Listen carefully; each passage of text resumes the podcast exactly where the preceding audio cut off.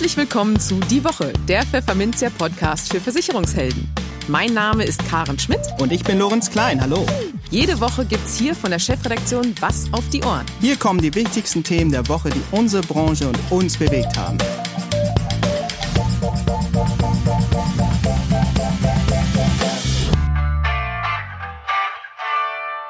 Moin aus Hamburg und herzlich willkommen zu Folge 13 unseres Podcasts. Heute ist der 9. Oktober 2020.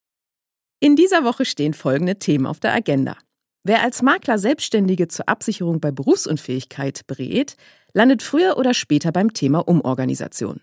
Was es damit auf sich hat und wo hier die potenziellen Konfliktlinien mit dem Versicherer verlaufen, besprachen wir mit dem BU-Sachverständigen Bert Heidekamp. In den News der Woche verabschiedet sich die Allianz von der 100-prozentigen Beitragsgarantie. Ein Gesetzesvorhaben stößt bei Versicherern und Verbraucherschützern auf ordentlich Kritik.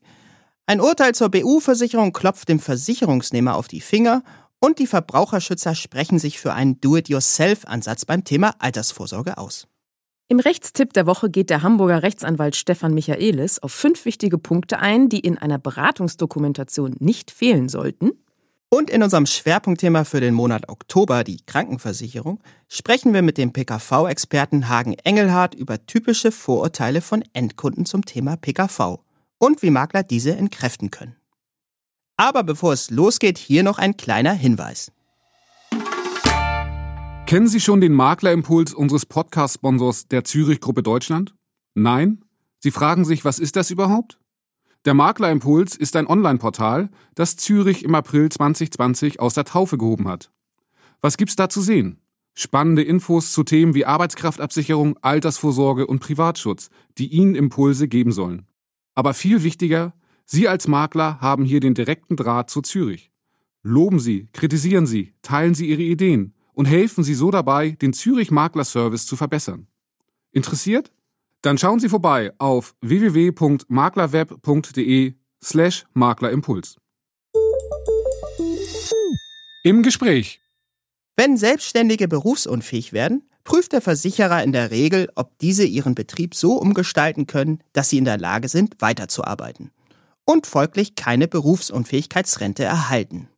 Das führt regelmäßig zu Irritationen bei den Versicherten und mündet manches Mal sogar in einen Rechtsstreit.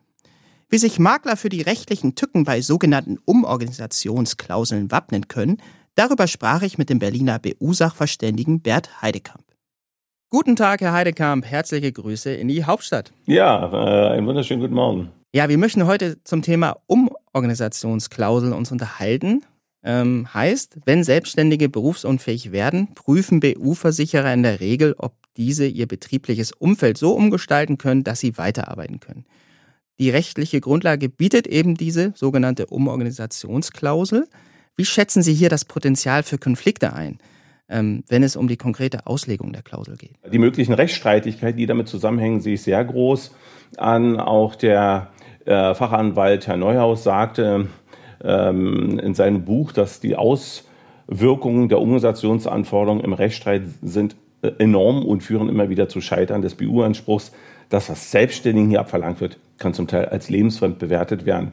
Das kann ich auch aus der Analyse äh, der Bedingungen entnehmen und auch, äh, wenn man sozusagen die Vergleicher und Rater äh, sich mal zur Brust nimmt und die Detaillierung sich anschaut, äh, da darf man sich natürlich auch nicht blind drauf verlassen. Also hier ist äh, viel Musik drin äh, im Rahmen der Organisation und wird zu extrem wenig berücksichtigt, auch in den ähm, Ratings. Können Sie uns ein Beispiel schildern, warum es denn bei der Anwendung der Klausel zur juristischen Auseinandersetzung kommen kann? Naja, grundsätzlich ist ja erstmal äh, die Definition, die Grunddefinition zum Thema Berufsunfähigkeit finden wir ja in Paragraph 172 VVG. Äh, ausgenommen sind natürlich die Selbstständigen. Und der Selbstständige darf nicht immer als einzelner Begriff verstanden werden, und ähm, also ich bin laut Gewerbeanmeldung jetzt Selbstständiger, sondern die Selbstständigkeit oder Selbstständiger wird im Rahmen seines Berufsbildes betrachtet. Das heißt, er kann natürlich an einer äh, selbstbestimmten Stelle in seiner Firma eben sich eine Tätigkeit aussuchen. Und das ist maßgeblich. Und da gibt es auch äh, Vergleicher, die sagen ja, wenn dort zum Beispiel nicht der Wort Freiberufler drin steht, dann gilt das, äh, die Umorganisationsklausel auch nicht für Freiberufler und das ist nicht richtig.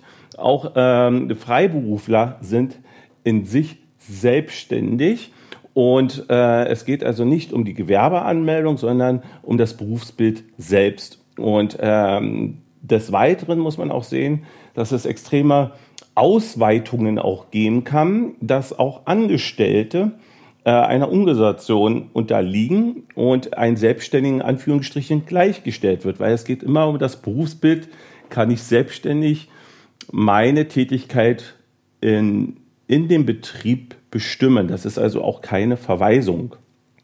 Und äh, das äh, bezieht sich zum Beispiel auf Arbeitnehmer, die Direktionsbefugnisse haben.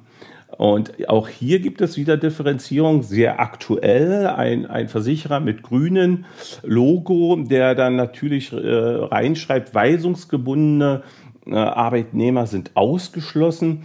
Ich habe dann mit der Produktförderung dort äh, telefoniert und habe gesagt, naja, ich sehe das ein bisschen bedenklich, solange weisungsgebundene Arbeitnehmer ausgeschlossen sind von der Organisation, so sind aber beispielsweise dann Arbeitnehmer, die Direktionsbefugnisse haben können, eventuell äh, unterliegen dann der Organisation, beispielsweise Geschäftsführer, äh, Gesellschafter, Geschäftsführer, die noch nicht mal äh, einen Anteil an der Firma haben. Ne?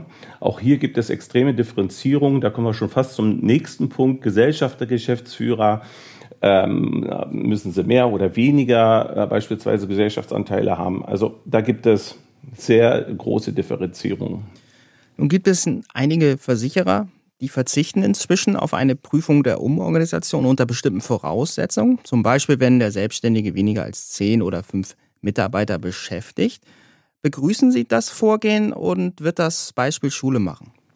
Also ähm, ich habe ja im Jahr 2011 daraufhin einen Versicherer beraten, der dann erstmalig äh, in Deutschland ähm, den Verzicht auf die Umorganisation mit dem Tarif 2012 dann umgesetzt hat.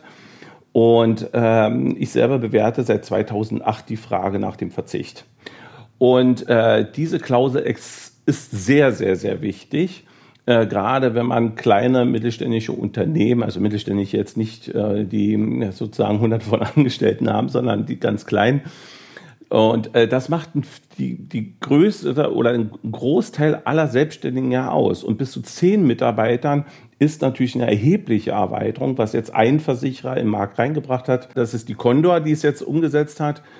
Und äh, es gibt schöne Urteile auch dazu, beispielsweise, dass einer, der während einer Berufsunfähigkeit im Rahmen der Nachprüfung äh, muss man natürlich auch beweisen, dass man nicht der Organisation unterliegt, dass man nicht umrasieren kann. Und in dem Fall war das so, dass der, dass die Firma ähm, dann sechs Mitarbeiter hatte und man konnte äh, dem äh, Firmeninhaber äh, natürlich ähm, die Organisation belegen, auch im Rahmen, dass er seine Ehefrau kündigt, weil das mit zu den äh, Betriebsabläufen ähm, gehört. Also er wird wahrscheinlich nicht seine Frau gekündigt haben, die dann vollzeitig im Büro gearbeitet hat, sondern wird es wahrscheinlich weiter beschäftigt haben und bekommt deswegen keine BU-Rente. Hätte man einen Verzicht bis zu zehn Mitarbeitern, wäre eben in diesem Fall, äh, hätte er weiter seine Rente bekommen. Also das sind schon extrem entscheidende Merkmale bei Selbstständigen. Und was raten Sie Vermittlern, die jetzt trotz dieser Verbesserung vielleicht dann sagen, ein Selbstgänger ist das nun mal nicht, dass ich mich blind verlassen kann darauf, dass der Versicherer da seine Bedingungen in Ordnung hält und kundenfreundlich aufschreibt. Ähm, wie kann der vorgehen, um da trittsicher agieren zu können im Bereich Umorganisation?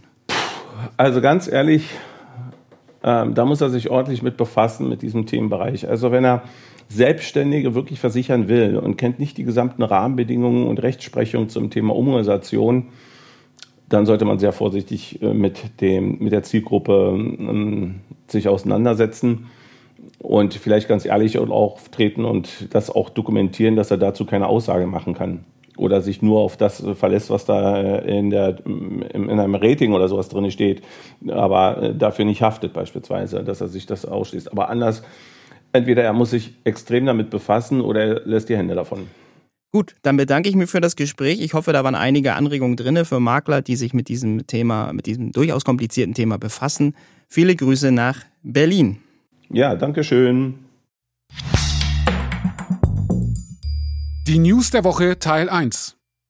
Das Bild, Spiegel, Fokus und Co. die strategische Entscheidung eines Versicherungsunternehmens mit Tabubruch, Paukenschlag oder historischer Zäsur kommentieren, passiert nicht besonders häufig. Die Fachpresse ist da nicht ganz so marktschreierisch unterwegs und schreibt etwas nüchterner von einer Signalwirkung für die gesamte Versicherungsbranche. Hoppla, was ist denn da passiert? Nach dem Motto Allianz geht du voran hat der hiesige Marktführer beschlossen, Neukunden in der Lebensversicherung von kommenden Jahr an nicht mehr den 100-prozentigen Erhalt ihrer eingezahlten Beiträge zu garantieren. Nur wo dies gesetzlich verankert ist, wie bei Riester-Verträgen oder der betrieblichen Altersversorgung, bleibt es beim Beitragserhalt im Neugeschäft. Das Unternehmen begründet den Schritt am Dienstag mit der anhaltenden Nullzinsphase und die hat inzwischen auch die Allianz Pensionskasse voll erwischt. Diese wird nämlich ab 2022 vom Münchner Mutterhaus in den Run-Off geschickt. Sprich, sie stellt ihr Neugeschäft ein, was die Allianz mit einer geringen Nachfrage begründet. Kein Wunder angesichts einer mageren Gesamtverzinsung von 0,9 bis 1,2 Prozent auf den Sparanteil, wie Medienberichten zu entnehmen war. Deutlich mehr Rendite soll es bei den neuen Renten- und Lebensversicherungen der Allianz geben. Der Clou dabei, Neukunden können sich für einen Beitragserhalt von 90, 80 oder 60 Prozent entscheiden. Der Rückbau der teuren Garantien soll zugleich Freiraum schaffen, um das Geld der Kunden auch in riskantere Anlageformen wie Aktien oder Unternehmensanleihen stecken zu können. Die Allianz spricht in ihrer Mitteilung lieber von chancenorientierten Anlagen, wodurch sich auch in Zeiten von Null- und Negativzins attraktive und sichere Lösungen gestalten ließen, so der Tenor. Für Branchenkenner schien dieser Schritt nur noch eine Frage der Zeit zu sein. Unter Vermittlern hielt sich die Überraschung dann auch in Grenzen. Ein Nutzer unserer Facebook-Seite ahnte trotzdem, dass diese Entscheidung für Kritik sorgen wird. Trommelartikel von Axel Kleinlein in 3, 2, 1 hieß es dort. Und so kam es dann auch. Die neuen Produkte der Allianz haben zukünftig Garantien, die letztlich Verlust bedeuten, kommentierte der Chef des Bunds der Versicherten, der einst selbst bei der Allianz tätig war im Manager-Magazin. Die Kundinnen und Kunden dürfen sich nur noch aussuchen, wie hoch der Verlust sein soll, so Kleinlein weiter. Als wäre es schon ausgemacht, dass es an der Börse ein böses Erwachen für die Sparer geben wird. Anstatt aber die Kosten zu senken und sich womöglich mit dem Vertrieb anzulegen, so der BDV-Chef, wird die Allianz den Kundinnen und Kunden zukünftig also nur noch den Verlust garantieren. Nun ja, man wird sehen. Versicherungsmakler predigen es seit Jahr und Tag. Wer beim Abschluss einer Berufsunfähigkeitsversicherung bewusst falsche Angaben zum Gesundheitszustand macht, läuft Gefahr, dass der Versicherer die Leistung verweigert. Das Oberlandesgericht Braunschweig hat das jüngst noch einmal bekräftigt. Der Versicherer sei berechtigt, im Falle einer Täuschung vom BU-Vertrag zurückzutreten, stellten die Richter in ihrem Beschluss vom 13. August 2020 klar. Und so lautet die Vorgeschichte. 2011 schließt ein Vater für seine damals 15-jährige Tochter eine Berufsunfähigkeitsversicherung ab. Bei der Frage nach Vorerkrankungen im Versicherungsformular verheimlicht der Vater einen wichtigen Punkt. Obwohl seine Tochter bereits seit zwei Jahren an einer Psycho- und Verhaltenstherapie teilnimmt, die unter anderem dazu dient, Entwicklungs- und Essstörungen bei seiner Tochter entgegenzuwirken, verneint er eine diesbezügliche Frage. Im Juli 2016 will der Vater eine Versicherungsleistung in Anspruch nehmen. Die Begründung, seine Tochter sei wegen psychischer Beeinträchtigungen nicht in der Lage gewesen, ihre Schulausbildung fortzusetzen oder eine Berufsausbildung zu beginnen. Doch die Versicherung lehnt das ab und tritt vom Vertrag zurück. Sie beruft sich dabei auf eine Verletzung der vorvertraglichen Anzeigepflicht durch den Vater. Das Oberlandesgericht Braunschweig bestätigt schließlich ein vorangegangenes Urteil des Landgerichts Göttingen, das der Versicherung Recht gab. Der Vater habe sich nicht darauf zurückziehen können, dass einige Störungen seiner Tochter seinerzeit ausgeheilt gewesen seien. Denn im Wortlaut des Formulars sei eindeutig nach aufgetretenen Krankheiten in den letzten fünf Jahren gefragt worden, teilte das Gericht in Braunschweig am 25. September mit. Für das Oberlandesgericht habe demzufolge auch festgestanden, dass der Vater die Störungen seiner Tochter gekannt habe. Er habe jedenfalls nicht plausibel dargelegt, wie und weshalb es zu den falschen Angaben gekommen sei. Seine Behauptung, ihm sei nur eine Lese- und Rechtschreibschwäche seiner Tochter bekannt gewesen, überzeugte die Richter nicht. Denn Ausweislich der Stellungnahme der Therapeutin der Tochter seien auch die Eltern mit in die Behandlung der emotionalen Störung und der Essstörung einbezogen worden, was für eine Aufklärung der Eltern spreche. Weil der Vater erkannt und gebilligt habe, dass die Versicherung den BU-Vertrag nicht oder nur zu anderen Konditionen geschlossen hätte, wenn sie von der Krankheit der Tochter gewusst hätte, sei ihm ein arglistiges Handeln vorzuwerfen. Damit konnte die Versicherung vom Vertrag zurücktreten, so die Richter. Der Rechtstipp. Eine umfassende Beratungsdokumentation ist für Vermittler äußerst wichtig, wenn es um die Abwehr möglicher Haftungsfragen geht. Dabei reicht es ja sicher, wenn man die Punkte erfüllt, die das Versicherungsvertragsgesetz vorschreibt. Richtig? Falsch, warnt der Hamburger Rechtsanwalt Stefan Michaelis. In seinem Rechtstipp der Woche geht er auf fünf wichtige Punkte für die Beratungsdokumentation ein, die so nicht im Gesetz stehen, die Gerichte aber von Maklern und Co. verlangen. Liebe Versicherungsmaklerinnen und Versicherungsmakler, mein Name ist Stefan Michaelis und ich freue mich, einen kleinen Podcast zum Thema Beratungsdokumentation heute Ihnen vortragen zu können. Natürlich ist Ihnen klar, dass ich nicht auf alle Einzelheiten jetzt eingehen kann. Deshalb habe ich mal fünf wichtige Punkte herausgegriffen, die gar nicht so im Gesetz stehen. Sie werden ja sicherlich im VVG schon mal nachgelesen haben, wie denn eigentlich die Beratungsdokumentation zu erfolgen hat, wie die Beratung auszusehen hat. Und ich verrate Ihnen heute einfach mal, was die Gerichte ergänzend zu der gesetzlichen Rechtslage eigentlich zudem alles noch von Ihnen verlangen. Ja, fangen wir mal an. Ich habe mir da überlegt, was könnte Sie wirklich interessieren? Wussten Sie, dass Sie eine Nachfragepflicht haben? Fragen Sie eigentlich auch immer nach? Und die Frage ist ja auch, dokumentieren Sie Ihre Nachfragen auch wirklich konkret. Also da der BGH in einer seiner Grundsatzentscheidungen einfach mal diese These aufgestellt hat, wenn der Mandant Ihnen Sachen mitteilt und Sie einen Anlass haben, hier eventuell nochmal nachzufragen, nicht nach Ergänzungen, nach zukünftigen Veränderungen oder dergleichen, dann ist es eben eine Verpflichtung, die Sie im Rahmen der Beratung eben zu erfüllen haben. Deshalb der dringende Hinweis, dokumentieren Sie das doch auch dass sie umfassend nachgefragt haben, dass sie nochmal für die Zukunft, für die Vergangenheit oder fürs umliegende, äh, für die umliegenden Belange eben diese Frage gestellt haben und dass der Kunde ihnen gesagt hat, nein, außerdem konkret gewünschten zu versichernden Risiko ähm, bedürfe es keiner weiteren Absicherungsmöglichkeiten und äh, dann sind Sie eben auf der sicheren Seite. Wenn Sie ansonsten eben nicht nachgefragt haben und es eigentlich naheliegend gewesen wäre, dass Sie eben ja äh, andere Risiken noch hätten ansprechen, beraten und versichern müssen, dann kommen Sie, wie gesagt, ganz schnell in eine Beratungshaftung. Und genau das ist es ja, was wir mit der Beratungsdokumentation vermeiden wollen. Ähnlich äußert sich dann auch der Bundesgerichtshof zu dem Stichwort erkennbare Risiken. Welche Risiken sind für einen Versicherungsmakler erkennbar? Was hätte er tatsächlich da beraten und tun müssen? Und auch das steht leider nicht in der gesetzlichen Regelung, dass wenn Sie den Risiken hätten erkennen können, dass Sie diese auch entsprechend eindecken.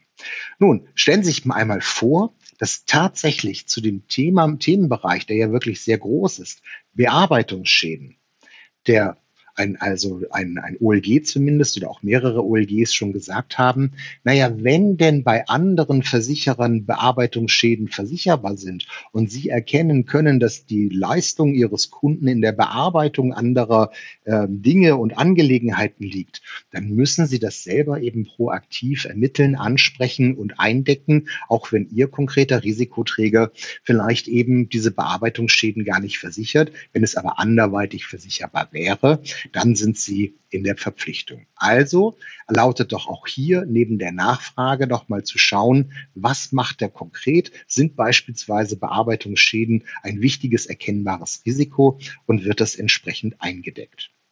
Der dritte Punkt, der sicherlich auch nicht jedem bekannt ist, betrifft den häufigen Fall der Umdeckung von Verträgen. Im konkreten Fall handelte es sich um Lebensversicherungsverträge, wurden umgedeckt von der klassischen auf eine fondgebundene. So, und äh, dann war der Kunde aber irgendwann mit seiner Entscheidung nicht mehr glücklich und glaubte, der Vermittler habe ihn auch nicht gut beraten. Und was hatte dann der Bundesgerichtshof wohl vom Vermittler in der Beratungsdokumentation verlangt?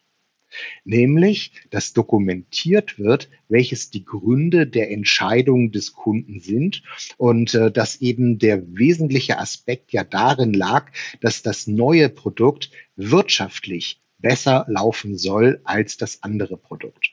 Und würde dieses Thema der Wirtschaftlichkeitsbetrachtung eines Wirtschaftlichkeitsvergleiches nicht mindestens eben in der Beratungsdokumentation enthalten sein, dann wäre diese lückenhaft und fehlerhaft, die Beratung sei nicht ausreichend und damit eben ein Schaden äh, entstanden, den der Kunde gegenüber dem Versicherungsmakler geltend machen kann.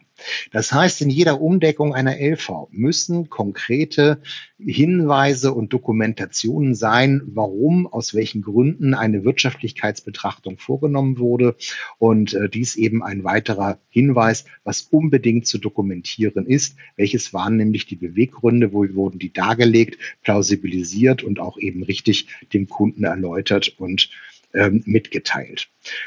Ja, als nächsten Punkt hätte ich nur noch mal so ganz kurz ähm, das Thema eben der Hinweispflichten. Also auch da ähm, äh, ja, verlangt die Rechtsprechung von einem Makler und einer Maklerin unglaublich viel. Zum Beispiel wurde mal eine Schadenmeldung an den falschen Vorversicherer gegeben. Und dann sagt der BGH nicht irgendwie, das war jetzt eine Beratungspflichtverletzung, sondern dann sagt er ja, wenn denn daraus ein Vermögensnachteil äh, des Kunden entsteht, dann hätte der Makler zumindest den Hinweis erteilen müssen, dass natürlich die Schadenmeldung beim richtigen äh, Versicherer eben eingereicht wird. Und dadurch, dass er diesen Hinweis nicht erteilt hat, sei er dann wieder, wieder persönlich eben in der Haftung oder seine Firma in der Haftung, weil er diese Hinweise nicht erteilt hat. Also ganz viele Hinweise in der Dokumentation äh, gegebenenfalls ähm, erteilen ähm, als weiterer ähm, wichtiger Punkt. Und der letzte Punkt, der glaube ich auch nochmal ganz, ganz wichtig ist, im Rahmen einer Dokumentation sollten Sie auch dokumentieren, dass Sie umfassend beraten haben.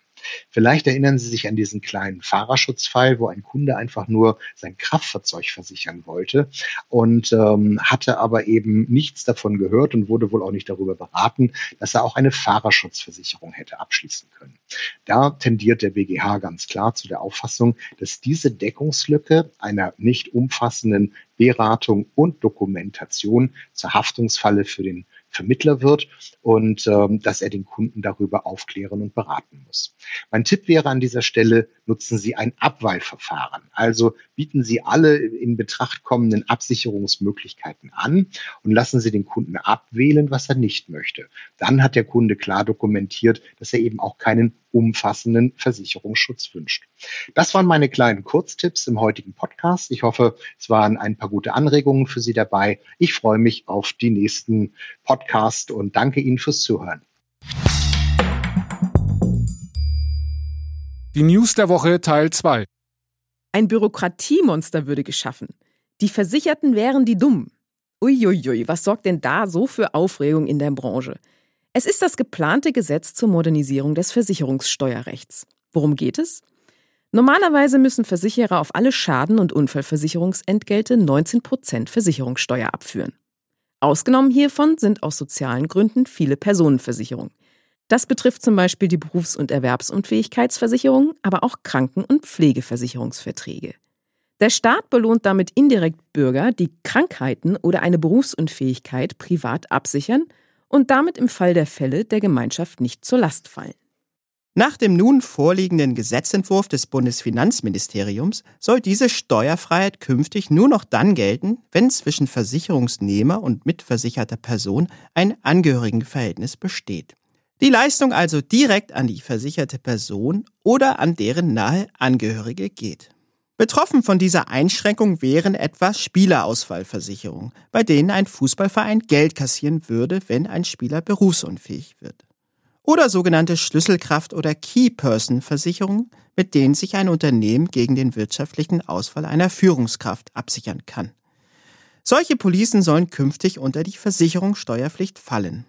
Unterm Strich rechnet das Bundesfinanzministerium so mit Steuermehreinnahmen von etwa 6 Millionen Euro, Eingeführt werden soll die neue Regelung schon für Vertragsabschlüsse ab dem 1. Juli 2021. Die Kritik kam prompt von Versicherern und der Verbraucherschutzorganisation Bund der Versicherten. Unisono lehnen sie die Gesetzesnovelle in der jetzigen Form ab.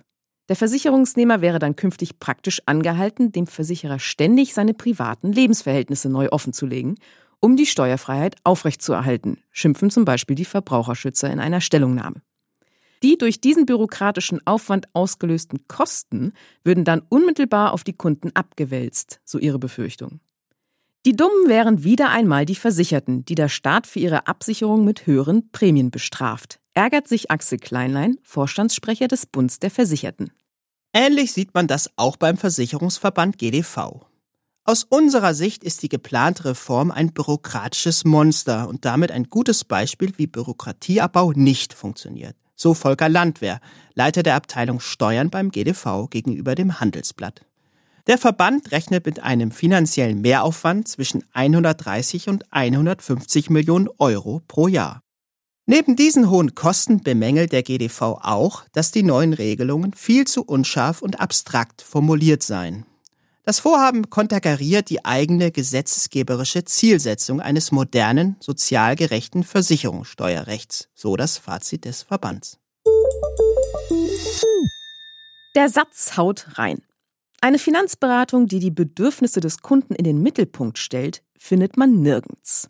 Das sagte unlängst Nils Nauhauser, Abteilungsleiter des Fachbereichs Altersvorsorge, Banken und Kredite bei der Verbraucherzentrale Baden-Württemberg in einem Medienbericht. Nach wie vor werde vor allem das verkauft, was viel Provision bringe, so sein Vorwurf. Dabei ist im Bericht nicht eindeutig zu entnehmen, ob es Nauhauser nur um den Bankvertrieb geht, der zu Beginn des Beitrags erwähnt wird, oder ob seine Kritik auch auf Versicherungsvermittler und Makler zielt. Doch auch ohne explizite Erwähnung von Maklern zeigt sich, dass Nauhauser die Vermittlung von Finanzprodukten gegen Cottage oder Provision für Teufelszeug hält. Seine Kritik stützt der Verbraucherschützer auf ein Beispiel, das seiner Beratungsstelle vorliegt. Demnach würden fondgebundene Rentenversicherungen oft als chancenreiche Alternative zur klassischen Versicherung angeboten obwohl die Renditen hier oft mager ausfielen, wie Nauhauser es formuliert. So habe ein Kunde seit 2004 in seinen Vertrag eingezahlt, die Investitionen seien vorwiegend in Aktienfonds geflossen. Bis August 2020 hätten die Einzahlungen 20.100 Euro erreicht. Der Wert der Fondsanteile habe zu diesem Zeitpunkt indes bei 21.642 Euro gelegen. Nach knapp 16 Jahren habe der Wertzuwachs also nur 1543 Euro erreicht, was einer Rendite von 1,04 Prozent pro Jahr entspreche. Das bedeutet, mehr als 90 Prozent der Erträge sind laut Nauhauser an den Vermittler und an die Versicherung geflossen. Die Empfehlung des Verbraucherschützers? Es bleibt Verbrauchern nichts anderes übrig, als die Dinge selbst in die Hand zu nehmen, wenn sie solche Fälle umgehen wollten. Dabei sollten Verbraucher darauf verzichten, nur zu einem Anbieter zu gehen, sondern sollten stets mehrere Angebote einholen. Außerdem sei es ratsam, sich gut auf die Gespräche vorzubereiten, den eigenen Finanzbedarf selbst schon zu kennen, Anlageziele und Anlagedauer im Voraus festzulegen, sowie das Risiko abzuschätzen, das man eingehen wolle. Ganz wichtig sei es zudem, immer direkt nachzufragen, wenn im Gespräch etwas unklar sei. Ja, die Idee ist schön. In der Realität wird es aber wohl eher so sein, dass die Verbraucher das unliebsame Thema Altersvorsorge immer weiter vor sich herschieben, bis die Rentenlücke mit normalen Sparbeiträgen kaum noch zu schließen ist. Bei mehreren Häusern anzuklopfen, dürfte dabei wohl auch nur den wenigsten in den Sinn kommen. Und ob bei der wahrscheinlichsten Alternative dazu, beim Vergleich über Check24, Verivox und Co. also, dann auch immer das passende Produkt für den eigenen Bedarf rauskommt, darf getrost bezweifelt werden. Das Schwerpunktthema. Eine Beratung zur privaten Krankenversicherung ist nicht immer einfach. Denn Vermittler werden oft mit vielen Vorurteilen zum Thema PKV konfrontiert. Dass sie im Alter unbezahlbar werde, zum Beispiel oder dass sie sich für Familien nicht lohne. Wie Makler diese Hürden im Gespräch umschiffen können, was er vom Trendthema Prävention hält und wie die Chancen auf eine Bürgerversicherung stehen, Stichwort Bundestagswahl 2021, erklärt Gesundheitsexperte und Unternehmensberater Hagen Engelhardt im Interview. Hallo Herr Engelhardt und schöne Grüße nach Iserlohn. Ja, moin moin. Ja, um die äh, PKV ranken sich ja einige Vorurteile, die Menschen auch äh, mitunter davon abhalten, eine Police abzuschließen. Eine davon ist, ähm, die PKV sei im Alter unbezahlbar. Wie können Makler denn diese Sorge im Beratungsgespräch entkräften? Ja, ich glaube, das ist diese Thematik, äh, dass die meisten Menschen nicht genau wissen, welche Möglichkeiten sie im Alter haben. In der PKV werden ja, sofern man es richtig macht, mit dem richtigen Unternehmen, mit dem richtigen Tarif, Alterungsrückstellungen gebildet, um nämlich gerade dieses Thema, also im Alter unbezahlbar, tatsächlich zu verhindern. Und ähm, mit diesen Alterungsrückstellungen ähm, ist es letztlich die Frage, wie viel sammle ich in einem Tarif an. Und das bedeutet unterm Strich, ich muss A, so viel wie möglich ansammeln und das bedeutet, ich muss mich möglichst schnell in meinem Leben für eine PKV äh, entscheiden, weil je länger ich spare, desto mehr Geld habe ich hinterher verfügbar. Das ist der eine Grund. Das zweite Thema ist, ich muss einen Tarif wählen, wo im Beitrag für das, was ich bezahlen muss für das Produkt, auch genug Sparanteile drin sind. Und genug Sparanteile heißt, die müssen hoch sein. Und wenn die Sparanteile in einem Tarif hoch sind, dann kann der hinterher nicht mehr billig werden. Das bedeutet, dass PKV im Alter unbezahlbar ist, trifft vor allem immer dann zu, wenn Menschen sich sehr spät für die PKV entscheiden und sich für möglichst billige Tarife entscheiden, wo nicht genug Alterungsrückstellungen drin sind. Ähm, Entgegenwirken kann ich, indem ich A, das schnell genug mache, also mich schnell genug entscheide, und B, indem ich mir einen Tarif aussuche, der genug Alterungsrückstellungen hat und ein Unternehmen wähle, was damit mit diesen Alterungsrückstellungen verantwortlich umgeht. Letzte Option sind unterm Strich auch diese Beitragsentlastungstarife, die heute ja von jedem Anbieter in Anführungszeichen auf den Markt geworfen werden. Mhm. Nun ist äh, also Augen auf bei der Tarif- und Anbieterauswahl mit anderen Worten Ja. und früh entscheiden. Hm. Ähm, nun ist ja auch ein Vorurteil, dass die PKV für Familien nicht geeignet sei. Das kommt auch häufig als Argument gegen den Abschluss. Wie können Makler hier reagieren, wenn sowas kommt im Beratungsgespräch? Ja, ich glaube, dass das manchmal tatsächlich ein Thema ist, äh, wo Endverbraucher berechtigt sagt, ich bin dafür vielleicht nicht geeignet. Ich mache es etwas überspitzt. Wenn ich ähm, ein Einkommen habe als, ähm, als potenzieller Kunde, potenzielle Kundin, äh, von, sagen wir, 70.000 Euro im Jahr. Und ich habe einen Göttergatten, wes Geschlecht auch immer, äh, der nicht arbeitet. Und ich habe sieben Kinder und gleichzeitig einen Hausabtrag von 2000 Euro im Monat, dann ist dieser Mensch tatsächlich für eine PKV nicht geeignet. Und es gibt solche Lebensmodelle immer noch, aber die sind, glaube ich, auf dem Rückmarsch. Die klassischen Lebensmodelle sind eher die, dass beide Erwachsene arbeiten und eher weniger Kinder haben. Also der Deutsche hat im Schnitt 1,3 Kinder. Und damit ist für eine Normal-Kleinfamilie auch die PKV für den einen oder anderen tatsächlich ein gangbares Thema. Man muss berücksichtigen, dass man nicht beide Erwachsenen tatsächlich auf der Payroll hat. Dann kann es für den einen oder anderen knapp verdienenden tatsächlich eng werden. Das muss man festhalten. Okay, kommen wir zu einem etwas anderen Thema. Ähm, Thema Prävention. Man sieht, dass viele Versicherer inzwischen in ihre Tarife oder in ihre Services einbauen, dass sie mehr auf ähm, Prävention setzen, dass sie Vorsorgeuntersuchungen bezahlen, darauf aufmerksam machen und so weiter und so fort. Was halten Sie denn von diesem Trend? Ich halte es für vertriebstechnisch sehr vernünftig, dass dieser Trend jetzt aufgenommen wird, weil der Versicherte, der Kunde, der Patient darauf viel Wert legt. Ähm, Und deswegen macht es Sinn, diesen Kundenwünschen entgegenzukommen. Man muss natürlich sagen, dass dies Übernahme von solchen Themen für den Versicherer, die Versicherer genauso wie in der gesetzlichen Krankenversicherung natürlich Geld kosten. Nicht umsonst ist es so, dass die gesetzliche Krankenversicherung einige sinnvolle Vorsorgeuntersuchungen, die fürs Individuum sehr vernünftig sind, aber für die große Masse der Versicherten eben eigentlich zu teuer ist, ähm, tatsächlich nicht mehr bezahlt. Ähm, Prävention ist für das Individuum richtig gut. Das ist auch sehr vernünftig und ich finde es auch vertriebstechnisch sehr gut, dass Krankenversicherer darauf einsteigen. Gesundheitsökonomisch ist das manchmal genau umgekehrt eher ein Schaden für den Versicherer. Also ist es für Makler nicht wirklich ein, ein, ein Vorteil im Beratungsgespräch, wenn Versicherer sowas anbieten? Doch selbstverständlich ist das ein Vorteil immer dann, wenn Endverbraucher, also der Kunde, die Kundin da sitzt und darüber spricht und da einen Bedarf hat. Und dann ist es natürlich sinnvoll, wenn der Vermittler weiß, was zum Beispiel in der gesetzlichen Krankenversicherung alles nicht bezahlt wird, aus rein ökonomischen Gründen, was aber für den einzelnen Patienten sinnvoll sein kann. Und deswegen ist das schon ein Thema, weil ich damit individueller auf Kundenwünsche eingehen kann. Wir hatten letztens ein Interview mit dem Zukunftsforscher Sven Gabor Jansky. Ja. Und der meinte, dass äh, zum Thema Gesundheitsmarkt 2030.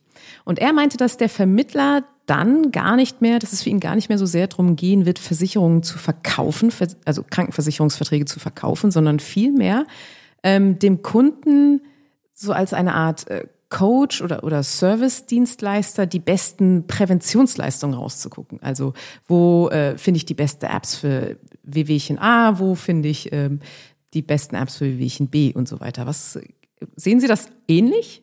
Also ich sehe diesen Hauch von Digitalisierung auch, aber nicht in der kurzen Geschwindigkeit, wie der Kollege das dort ähm, für sich sieht. Ich glaube, wir haben als Aufgabe für die Vermittler tatsächlich äh, zukünftig eher in einer analog-digitalen Welt die Funktion tatsächlich einer, ich sag mal, eines Coaching, einer, einer entsprechenden Vermittlung, die sich aber eben nicht nur auf Prävention bezieht, sondern auch auf die Frage bezieht, was brauche ich eigentlich in meiner Situation? Was steht eigentlich im Kleingedruckten einer privaten Krankenversicherung tatsächlich drin? Und zwar in der Versicherung A oder B. Und da werden mir äh, digitalisierte Themen eher wenig helfen, sondern da muss ich im Zweifel sogar noch mal analog lesen oder gar zuhören. Ähm, ich sehe äh, das Thema da nicht in einem solchen Vormarsch, wie der Kollege das sieht. Okay. Dann kommen wir vielleicht mal zu einem anderen, äh, wo es vielleicht deutlich mehr Vertriebspotenzial gibt, nämlich Thema betriebliche Krankenversicherung. Gerade jetzt hat die Corona-Krise auch noch mal vielen Arbeitgebern wahrscheinlich vor Augen geführt, wie schnell äh, es doch passieren kann, dass die halbe Belegschaft plötzlich erkrankt oder in Quarantäne muss. Sehen Sie da höhere Vertriebschancen, was die betriebliche Krankenversicherung angeht, in den nächsten Monaten, Jahren? Also der Markt weiß ja, dass ich nicht unbedingt der Freund von der betrieblichen Krankenversicherung bin, weil ich sehr häufig schon mal äh, feststellen musste, ähm, da, wo das Thema wirklich angebracht ist, wo Arbeitgeber, Betriebsräte und ähnliche äh, Funktionen zugänglich sind, sitzen häufig die Makler der, der Häuser drin, also der, der Arbeitgeber drin. Da wird es für mich dann als Normalmakler ein bisschen schwierig, da reinzukommen. Ich sehe aber jetzt gerade bei den kleinen und Mittelständlern, die also ein Mitarbeiterpotenzial von 5, 15, 20 Mitarbeitern haben, tatsächlich einen Bedarf, den wir auf dem Markt eben jetzt auch feststellen, die von sich aus kommen und sagen, Mensch, was geht denn da neben betrieblicher Altersversorgung tatsächlich? Ich glaube insbesondere für die Kollegen, die sich auf betriebliche Altersversorgung äh, gestürzt haben früher und das betreiben, dass es für die richtig Sinn macht, auch über das Thema BKV nachzudenken und hier dem Kunden einfach die Frage zu stellen, sag mal, du hast jetzt betriebliche Altersversorgung gemacht, wie siehst du das eigentlich für deine Belegschaft, äh, was Krankenversicherung angeht, willst du da nicht auch mal irgendetwas für deine Jungs und Lieben tun? Wir hatten das mal in einem Interview, äh, wo später dann tatsächlich der erste Mittelständler sofort zurückgerufen hat und gesagt hat, ich will hier aus dem Hause eines Anbieters jemanden haben, was ich eigentlich alles für meine Mitarbeiter tun könnte. Ich glaube, da hat Corona tatsächlich etwas Positives hinterlassen. Okay. Ähm, apropos Corona, während der letzten Monate kam ja jetzt schon öfter mal der Vorwurf von Teilen der GKV und von manchen Politikern, die PKV hätte sich nicht so recht an den Kosten äh, beteiligt, die da kamen durch die Corona-Pandemie. Ähm, ist das schon ein bisschen Wahlgeplänkel angesichts, dass wir 2021 ja Bundestagswahl haben und gerne vor einer Bundestagswahl wieder das Thema Bürgerversicherung aufploppt? Oder ist es richtig, was da gesagt wird? ähm, also im Wahlkampf wird ja in Anführungszeichen nirgendwo so gern gelogen wie um das Thema Krankenversicherung herum. Ähm, das ist auch hier wieder mal der Fall, weil wieder einige ideologisch voll verblendete meinen, sie müssten sich irgendwie aus dem Fenster hängen. Ähm, ich mache mal ein Beispiel. Es hat ja einen Pflegeentgeltwert gegeben, der erhöht werden musste wegen dieser krisenbedenkten Zusatzleistungen in den Krankenhäusern. Da hat sich die PKV mit knapp 300 Millionen Euro dran beteiligt. Das ist die Größenordnung, die es ungefähr ausmacht, was wir an potenziellen Patienten aus der PKV, einschließlich Beamte, mit in die Krankenhäuser schieben. Die PKV hat sich bei den Mehrkosten für Schutzausrüstungen mit fast 25 Millionen Euro ähm, in Anführungszeichen beteiligt. Die Verlängerung einiger Schutzmaßnahmen kosten die PKV nochmal etwa 18 Millionen Euro. Das ist aber noch nicht das Ende der Fahnenstange. Und im Bereich Pflege hat äh, die PKV im Einklang mit dem Gesetzgeber, also mit diesem Krankenhausentlastungsgesetz, nochmal für das zweite Bevölkerungsschutzgesetz, so nennt man das Ding, tatsächlich über 40 Millionen Euro auf den Markt geworfen. Ähm, ich möchte den Damen und Herren Politikern raten, die mit solchen äh, Aussagen hantieren, die PKV beteiligt sich nicht, ähm, zunächst erstmal auf die gesetzlichen Strukturen zu gucken, bevor ich da dummes Zeug rede. Das ist nämlich eindeutig festgehalten, dass sich der PKV-Verband an den Kosten zu den Teilen beteiligt, in denen er Patienten in Anführungszeichen mit in die Krankenhäuser schickt. Und im ambulanten Bereich muss man festhalten, dass die PKV, was den ambulanten Bereich angeht, ohnehin schon jeweils mehr bezahlt als das, was die gesetzliche Krankenversicherung in den ambulanten Bereich an Geld reinpumpt. Ich möchte mal ein kurzes Beispiel. Wenn Sie so eine normale Arztpraxis nehmen, dann sind 25 bis 30 Prozent der Einkommensarten, die eine solche Praxis am Leben halten, auf die PKV zurückzuführen, obwohl es nur 10 Prozent der Patienten sind. Ähm, ich weiß nicht, wo solche kruden Vorstellungen immer wieder herkommen. Ich glaube, gerade jetzt zu Corona-Zeiten hat ähm, eigentlich unser System bewiesen, dass neben den ideologisch Verblendeten man festhalten muss, das deutsche Gesundheitssystem auch mit den Schwächen der gesetzlichen Krankenversicherung, die es eindeutig gibt, das Beste ist, was wir auf der Welt haben. Äh, von daher kann ich nicht nachvollziehen, warum dieses beste System, was es gibt, immer wieder torpedieren muss. Es geht in meinen Kopf tatsächlich nicht rein. Na, das ist ein schönes Schlusswort. Herzlichen Dank fürs Gespräch, Herr Engelhardt. Da doch nicht für und ich wünsche allen bei dem, was Sie jetzt machen, viel Spaß. Damit sind wir am Ende von Folge 13 unseres Podcasts angelangt. Wir hoffen, er hat Ihnen gefallen. Geben Sie uns Feedback unter redaktion.pfefferminzia.de. Ansonsten hören wir uns am kommenden Freitag wieder. Bis dahin, bleiben Sie gesund, genießen Sie das Wochenende und kommen Sie gut in die neue Woche. Bye.